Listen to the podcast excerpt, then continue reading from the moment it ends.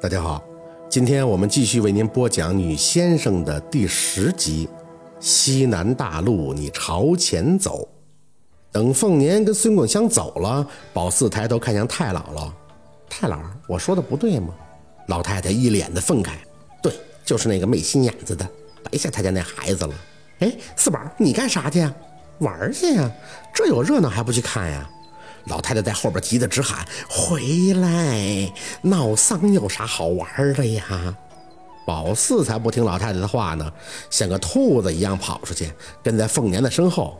凤年是他们村摆弄这些的，他不但是个大神，还专门负责村里的红白事情。最早以前还是接生的，但因为给宝四他二舅妈接生的时候母子都死了，打那以后接生婆这行就洗手不干了。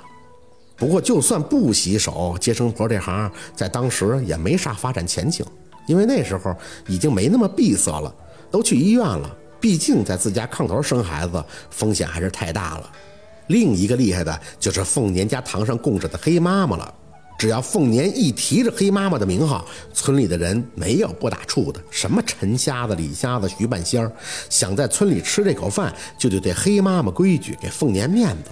虽然凤年看相啊、风水呀啥都差点儿但就半仙儿这口饭，在村里吃的那还是比较硬的。当然，肯定会有人质疑凤年的能力。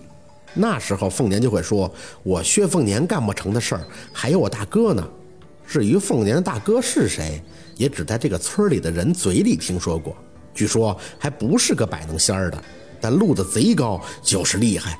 可在哪儿猫着，怎么个厉害法，谁都不知道。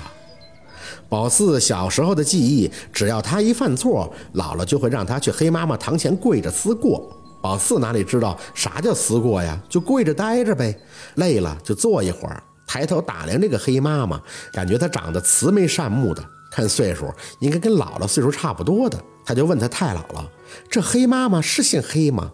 那为啥叫黑妈妈不叫黑姥姥啊？”太姥姥就有些无奈的跟宝四说：“三儿啊，别瞎说话。”落口舌给自己造业，知道吗？黑妈妈就是黑老太太，我们要尊重她，才叫她黑妈妈。她是咱们这边地仙的大护法。哦，宝四似懂非懂的点头。姥姥说，请黑妈妈出马，就是这个老奶奶上到姥姥的身，能让姥姥跳得老高的是吧？我见过姥姥跳大绳，那跳起来不比那个蟒仙低，就跟脚底下安了弹簧似的。后面要不弄个麻绳给拽着，都容易窜天上去。老太太一下就被逗笑了。黑妈妈哪是轻易能请来的呀？就是你姥姥借黑妈妈的气儿叫来的合适的仙儿临身，谁请来就是谁了。要知道那黑妈妈可是头头啊！我也想当头头。宝四笑着说。老太太也笑，黑妈妈是有仁慈之心才得到，才能统领地仙儿。就是自己得有能力的同时，还得帮助别人，对别人好，人家才能信服你。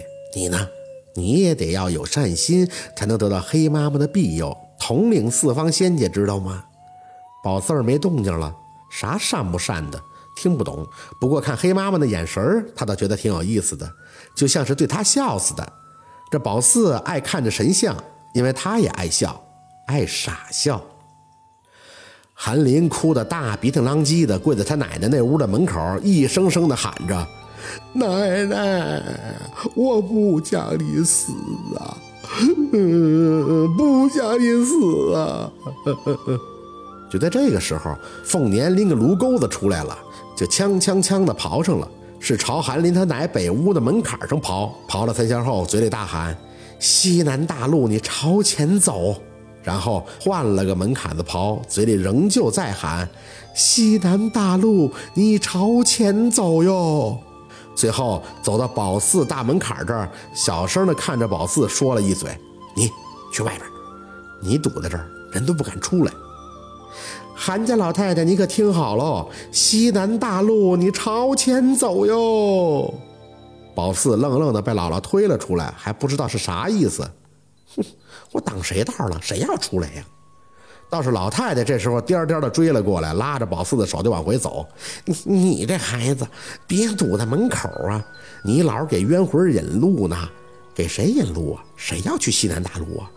宝四心不甘情不愿的被老太太拉着往回走。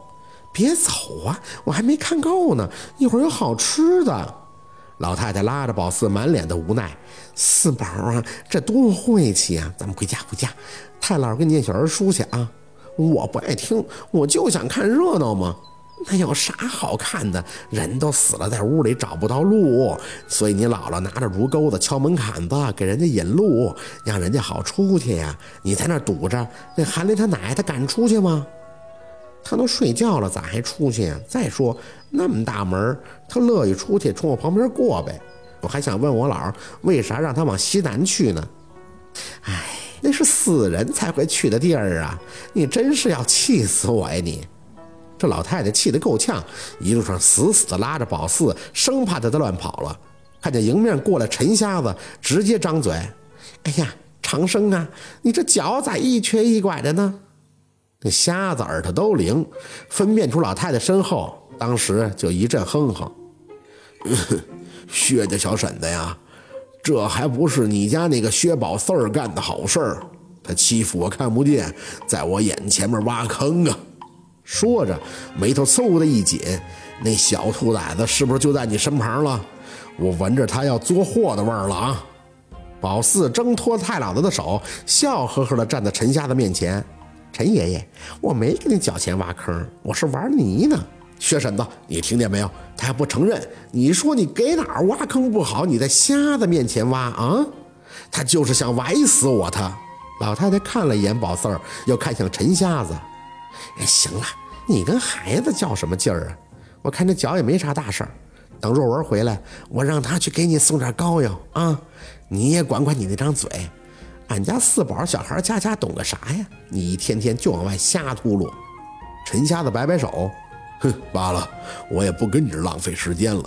听声是韩家老太太没了，我得去看看。薛小婶子，你可得把你家宝四看住了啊。人家怕孩子去那种场合是被冲的生病，你家这孩子容易给死人冲的不好走。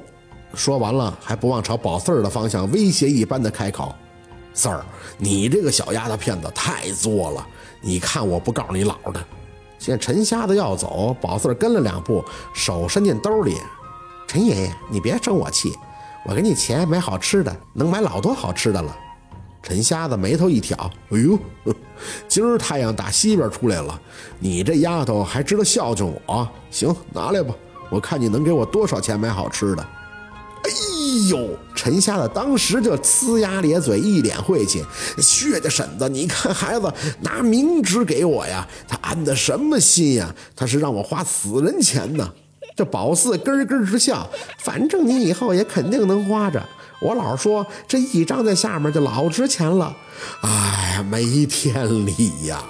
陈瞎子呼喊着，用小棍儿一瘸一拐的，像避瘟神一样的走远了。等离老远了，声音还能伴着韩家的哀乐传来：“凤年啊，你家这孩子就是个小魔头，纯来要账的呀！”好，今天的故事就到这里了，感谢您的收听。喜欢听白，好故事更加精彩。我们明天见。